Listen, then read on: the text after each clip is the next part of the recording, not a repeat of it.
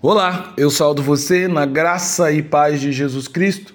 Eu sou o pastor Antônio Marcos, sou pastor da Igreja Batista em Pinheiral. E hoje, pela misericórdia e bondade de Deus, eu quero compartilhar com você a palavra do Senhor, na esperança de que essa palavra edifique e fortaleça a sua fé no Senhor. Para isso, então, eu quero refletir com você na devocional o João, o Evangelho do Amor Hoje, no título A Grande Festa, no texto que se encontra em João capítulo 2, do verso 1 ao 5, que diz: No terceiro dia houve um casamento em Canaã da Galiléia. Maria, mãe de Jesus, estava ali. Jesus e seus discípulos também haviam sido convidados para o casamento.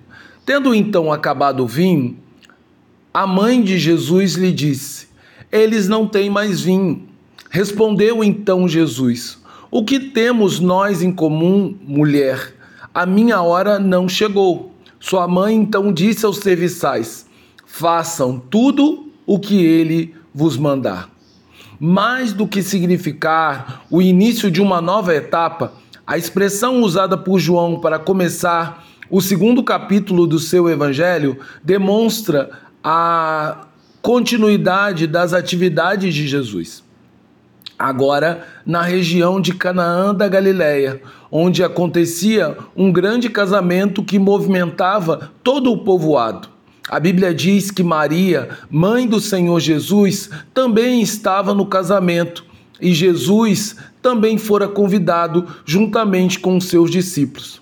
Na presença do Senhor Jesus, nós veremos uma tendência que vai marcar o ministério terreno de Jesus pois ele está sempre presente em festas e banquetes, a ponto dele ser chamado pelos líderes judeus de comilão, bebedor de vinho, amigo de publicanos e pecador, em Mateus 11, 19, porque ele nunca se recusava a participar de uma festa e celebrar com aqueles que estavam festejando.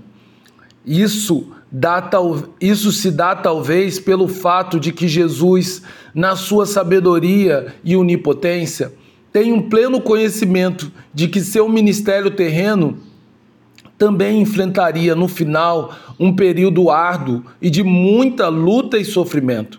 Assim, Jesus nos ensina a desfrutar com a, a desfrutar com alegria do tempo de festa, para se manter firme e fiel quando vierem os momentos de luta, sofrimento e dor, como foi na história de Jó.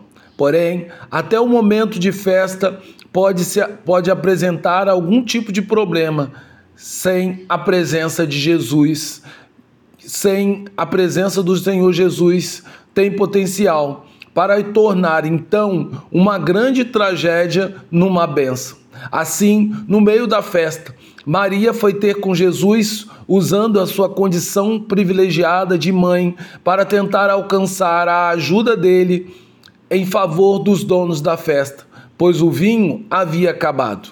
No entanto, Jesus, de forma firme e sábia, deixou bem claro que nenhum tipo de laço terreno, por mais forte e intenso que fosse, seria forte e importante o bastante para fazê-lo agir de forma antecipada naquilo que era a vontade e o tempo de Deus.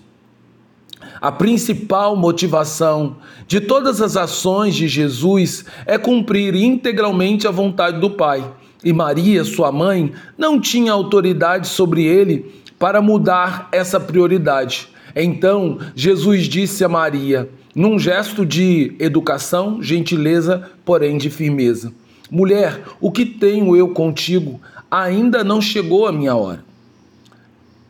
Com o impacto das palavras firmes ditas por Jesus, Maria recuou, percebendo que não é através do laço sanguíneo e do parentesco que um indivíduo pode alcançar o favor de Jesus, senão apenas pela sua compaixão e misericórdia do Senhor para com as suas vidas. Dessa forma, Maria faz a única coisa que nos cabe fazer diante do Senhor, que é obedecer a Sua palavra. Ela resolveu esperar o tempo de Deus e, a orienta e orientou todos os serventes da festa a obedecer tudo o que Jesus mandasse. Esse conselho de Maria, mãe de Jesus, é sua maior contribuição para todos aqueles que vão ao encontro de Jesus, buscando alcançar seu favor e experimentar da sua bondade. Portanto, a grande lição dessa história é que, mesmo nos momentos de festa, onde a alegria e a satisfação parecem triunfar, nós estamos sujeitos a enfrentar problemas inesperados que podem roubar nossa alegria.